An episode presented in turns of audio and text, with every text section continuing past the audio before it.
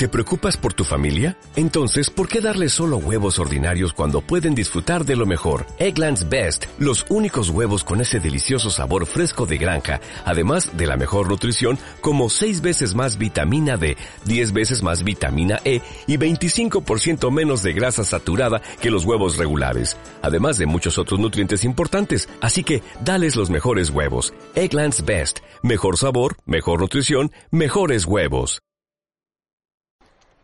Eh, bueno, estamos hablando con Julie Peretó, que es experto en temas de origen de la vida, y le vamos a preguntar sobre este resultado nuevo que ha salido acerca del el origen de los eucariotas, las células con núcleo, y su relación con las arqueas, uno de los linajes de células procariotas.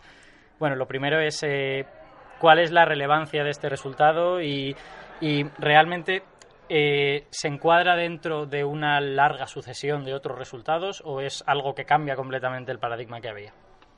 No, eh, es un resultado muy, muy, muy, muy bonito, muy interesante realmente.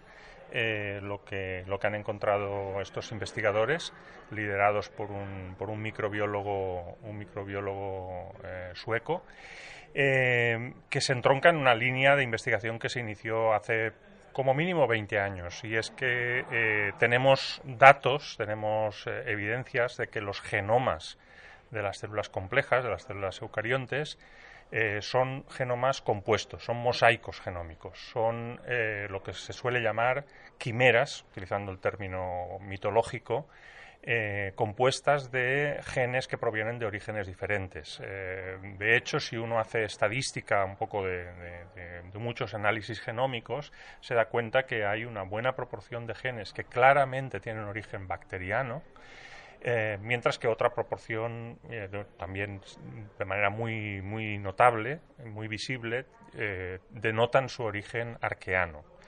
Estas dos fuentes, digamos, de, información genética claramente nos está diciendo que en el origen los genomas de los núcleos de las células eucariontes provienen de la suma o de la superposición de genes de orígenes eh, diferentes, de los dos grandes dominios eh, procariontes, las bacterias y las arqueas.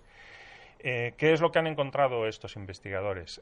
dentro del contexto de esta idea que hay que tener en cuenta que, como se trata de observaciones genómicas, de alguna manera cualquier modelo que tengamos del origen de la célula tiene que tener en cuenta esta naturaleza quimérica de los genomas, eh, la, idea es, bueno, algunas de las características que asociamos tradicionalmente a los eucariontes, eh, bioquímicas, genéticas, fisiológicas, estructurales de la propia célula, esas características que asociamos a los eucariontes son inventadas por los propios eucariontes o de alguna manera hay algunas de ellas ya presentes en los otros dominios y como resultado de la fusión de esa información genética se han explotado de una manera más eh, exacerbada. Y eso es lo que ellos han encontrado en el genoma de una, de una arquea desconocida que existe en la naturaleza, en los fondos marinos, y que a través de técnicas muy sofisticadas que consisten en el análisis de genomas de células individuales, ellos han encontrado, por decirlo así, el genoma de una célula que nadie había visto antes, que nadie había descubierto antes, que nos está diciendo que esas eh, arqueas ya tienen en su genoma características típicamente de eucarionte. Eh, ¿Incluyendo esas características quiméricas? No, eh, incluyendo características que asociamos a los eucariontes, pero que digamos que sería el legado de esas células arqueanas. De manera que la, naturaleza quimérica saldría de la fusión de entre bacterias y arqueas. Y cada una aportaría un, unas características distintas. Aquí lo que ellos están viendo es entre las características que, que, asociamos a los eucariontes, cuáles estarían presentes en las arqueas. Si uno no tiene una buena representación de la diversidad de arqueas en el planeta, eh, probablemente se le esté escapando que hay arqueas que tengan determinadas características interesantes. Lo que hacen esta gente es lo que hacían los naturalistas en el siglo XVIII, y es explorar el planeta, pero no buscando nuevas plantas y animales, sino buscando nuevos microorganismos, con tecnologías muy potentes. Entonces ellos lo que han llegado a, descubrir son características representadas en el genoma atención, todavía no podemos decir que vemos esta célula como es, porque la célula no la han aislado, lo que han aislado es el genoma de esta célula, ¿no? Mm. Entonces, eh, bueno, un esfuerzo podría ser tratemos de encontrarla en su ambiente natural, a ver qué pinta tiene, ¿no? Miremos al microscopio a ver cómo es. Pero ahora ya tenemos un dato importantísimo y es que sus características genéticas y bioquímicas reflejan el hecho de que eh, propiedades típicamente eucarióticas están presentes ya en los arqueas. Y eso de alguna manera nos viene a corroborar esta idea, no, que no es nueva, sino que, lo que hace es darle solidez a esta idea de fusión de dos dominios, de arqueas y bacterias, en la eh, emergencia del nuevo dominio eh, eucariótico. Vale, y yo, tengo una pregunta sobre el tipo de genes que se han encontrado en ella. Leyendo el artículo, ellos sugieren que los genes que, se han encontrado están muy relacionados, pues, por ejemplo, con el cambio de forma de la membrana celular, con la posibilidad de, hacer fagocitosis.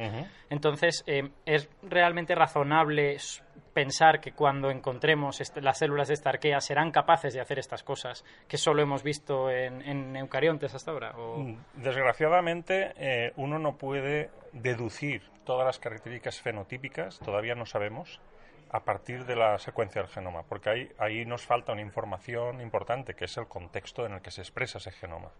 Eh, por tanto, eh, sería un poco aventurado afirmar que tal y como podemos imaginar de que estos genes están son dependientes o, están informando sobre determinadas características como la invaginación de las membranas, etcétera, o la fagocitosis, estas células se van a comportar así. Eso no lo podemos saber con, con toda seguridad.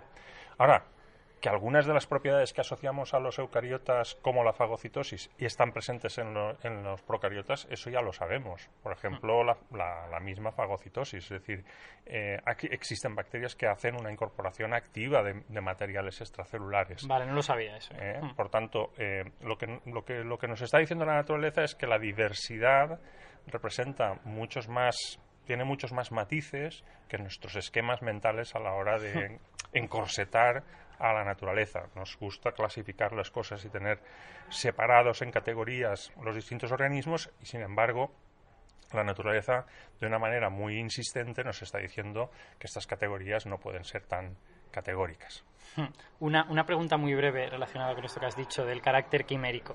Eh, si realmente en el origen de la vida había mucho intercambio genético entre, entre diferentes organismos, incluso entre diferentes dominios, como arqueas y bacterias, podemos aspirar viendo a sus descendientes a realmente desentrañar todo ese camino o ese camino va a estar tan tan lleno de giros que mm. hoy en día será muy difícil es muy difícil. Realmente en, en, en algunos aspectos básicos sí que se puede hacer y a grandes a grandes rasgos decir eh, que hay un componente arqueano y un componente bacteriano, eso ya lo sabemos desde hace muchos años. Ahora tenemos representantes en la naturaleza que nos pueden apoyar esa idea, pero en reconstruir el camino exacto ha habido tantas vicisitudes y ha habido tantas eh, interacciones eh, en la naturaleza, porque si una cosa tiene la vida es la promiscuidad, mm. de manera que tratar de reconstruir todos y cada uno de esos eventos va a ser una tarea prácticamente imposible. Vale, eso es lo que yo suponía. Bueno, pues muchas gracias, Julie, por la breve declaración, pero extremadamente útil. Muy bien, gracias. ¿No te encantaría tener 100 dólares extra en tu bolsillo? Haz que un experto bilingüe de TurboTax declare tus impuestos para el 31 de marzo y obtén 100 dólares de vuelta al instante. Porque no importa cuáles hayan sido tus logros del año pasado, TurboTax hace que cuenten. Obtén 100 dólares de vuelta y tus impuestos con 100% de precisión. Solo con Intuit TurboTax. Debes declarar para el 31 de marzo. Crédito solo aplicable al costo de la presentación federal con Turbo Tax Full Service. Oferta sujeta a cambios o cancelación en cualquier momento.